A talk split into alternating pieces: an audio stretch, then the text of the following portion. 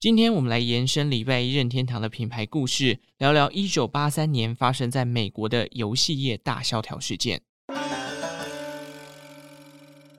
所谓的大萧条事件，指的是美国电子游戏产业的产值从一九八二年的三十二亿美元大幅回落到一九八五年的一亿元，产值大幅缩水，也让当时许多进来分食这个市场的业者破产倒闭。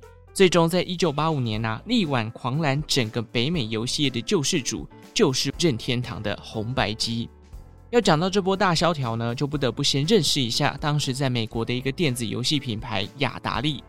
雅达利早期靠着投币式的街机游戏进入市场，旗下一款桌球游戏《Pong》在市场上获得了热烈的回响。后续被大金主华纳通讯收购，有了更多的开发资源。在一九七零年代末期啊，快速的扩张，在他们街机上面出现的经典游戏《小精灵》《小蜜蜂》，更是开启了美国街机的黄金年代。一九七七年，他们更发展出了雅达利二六零零的家用游戏机。这个机种呢，除了比大型的机台更为轻便之外，还可以在家里玩，而且本身也支援更多款的游戏选择，甚至也将当时街机火红的游戏移植到了这个机种。一九八零年代初期哦，雅达利就成为了华纳通讯底下最赚钱的小金鸡。华纳通讯有三分之一的获利都来自这家游戏公司。然而，空前绝后的成功啊，让许多人也加入了这个游戏产业的市场。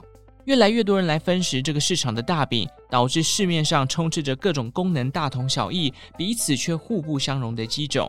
就连雅达利自己呢，在当时都推出了一种机种，叫雅达利五二零零。结果因为开发的时间太短哦，这个机种出现了一堆的 bug，而且游戏内容呢跟雅达利二六零零根本就是一模一样，但两者的卡带又不相容，这样子把消费者当盘子的行为，以及后续街机游戏移植的品质很差等等，让雅达利的口碑瞬间崩盘。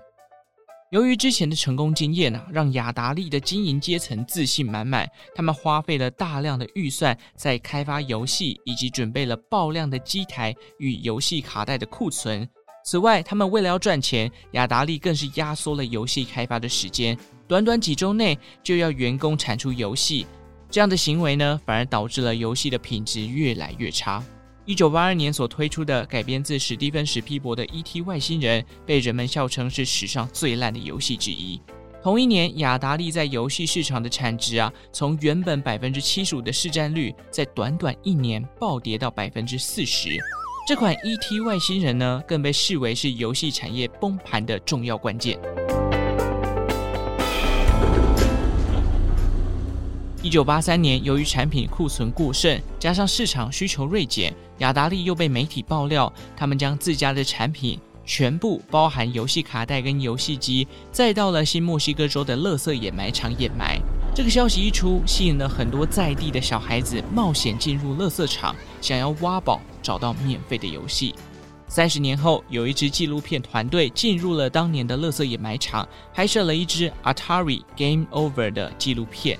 在里面呢，他们挖到了一千三百个完整的游戏卡带。当然啦，一九八三年的游戏业大萧条绝对不完全是雅达利造成的。事实上，整个大环境在当时也有所改变。派翠克呢，这边简单提几个关键的原因。首先，第一个就是家用电脑开始出现大幅的降价。一九七零年代开始哦，电脑在开发的技术上有所突破，价格呢也开始变得比较亲民。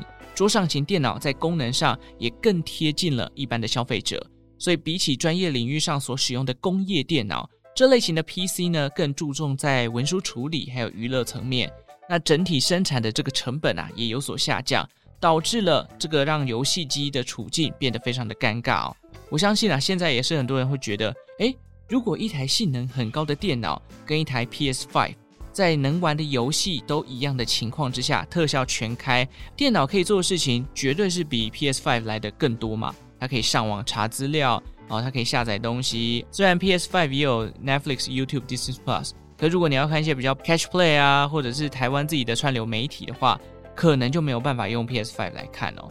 所以电脑的价格呢，如果又跟游戏机差不多。很多人应该第一时间是会选择电脑的，那我小时候家里呢也没有电视游乐器啊，印象中有过一台啦，但好像在我长大之前，家里的狗狗哦，那时候的狗狗好像在上面尿尿，然后那个电视游乐器就爆了，所以等我长大之后根本来不及玩到啊。但我家却有三台电脑，我哥一台，我姐一台，我自己一台。我猜我爸妈一定觉得买游戏机干嘛？哎，电脑可以查资料，可以做文书处理，CP 值高太多了嘛，是不是？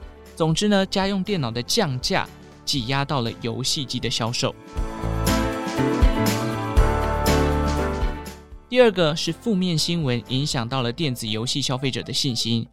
正如前面提到的，雅达利一连串失序的销售行为，甚至倾倒垃圾，导致小孩误闯掩埋场。这除了对自家公司的产品形象有影响，当时更是造成了家用游戏机的口碑雪崩啊！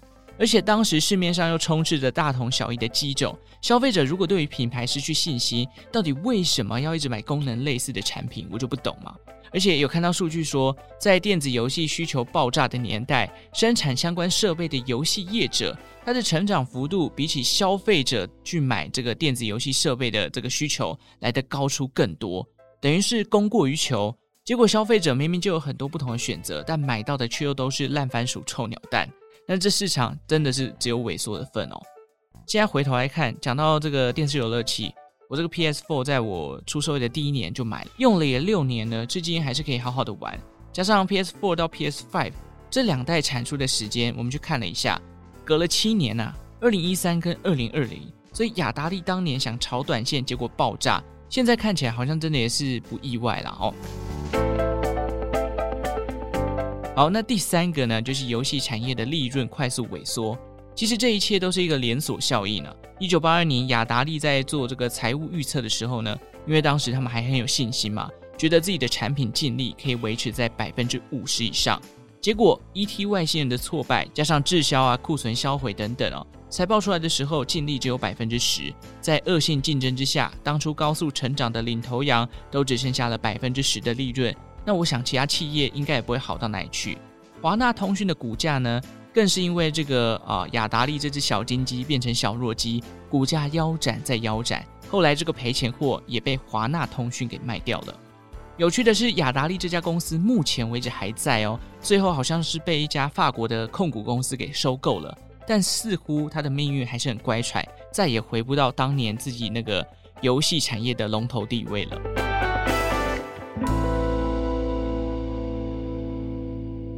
好，那么讲那么多，萧条业是怎么终止的？我们先来看看世界另一头的日本。当时任天堂在一九八三年七月推出了红白机，并且靠着大金刚这款游戏以及其他游戏开发商合作，在一九八四年年底，红白机等于是席卷了整个日本本土的电子游戏产业。有鉴于红白机在日本市场的成功哦，山内溥以及相关的高层也想将它复制到北美的市场。然而，同年一九八三年，北美的游戏业就像前面讲到大崩盘，这个发行计划也就延宕了两年。那有鉴于美国游戏市场充斥着各种劣质的游戏跟机台，任天堂于是在自己的这个系统上还有游戏上做了一个认证的机制，他们植入了一个叫做 CIC 的晶片，只要是不同区域或者是没有经过授权而制造的这个盗版游戏啊，在主机上面是都不会通过的。也就是你打不开啦，或者打开来会有很多的 bug，某种程度算是杜绝了劣质游戏的卡带泛滥，也算是保护自家产品的一个声誉哦。那经过这一系列的保护机制呢，一九八五年任天堂红白机终于在纽约登场了，在北美呢，他们称为 NES，隔年更是在全美发行。任天堂靠着超级玛利欧、萨尔达传说等优质游戏，再度挽回了美国人对于电子游戏的信心。据说啊，在一九八六年，美国电子业游戏产值四点六亿当中，任天堂就占了三点一亿，等于是整个制霸了。随着消费者爱上任天堂的马里奥 IP，电子游戏的萧条也终于告一个段落了。不得不说啊，日本人在质感的要求上，真的是换回市场信心的重要关键。当年正是因为市场同质性的机台跟游戏太过于泛滥，导致这个品质参差不齐嘛。那任天堂通过了官方认证的手法和严格的审查机制。维护了自家产品的品质，一步一步导正了电子游戏的市场。好，以上就是关于一九八三年美国电子游戏大萧条的介绍啦。希望大家会喜欢这一集的延伸聆听哦。如果有想听的主题呢，也欢迎在这个资讯栏下方的表单进行填写。想鼓励派翠克的人呢，也欢迎抖内或者给予一个五星的好评。那我们就下次再见喽，拜拜。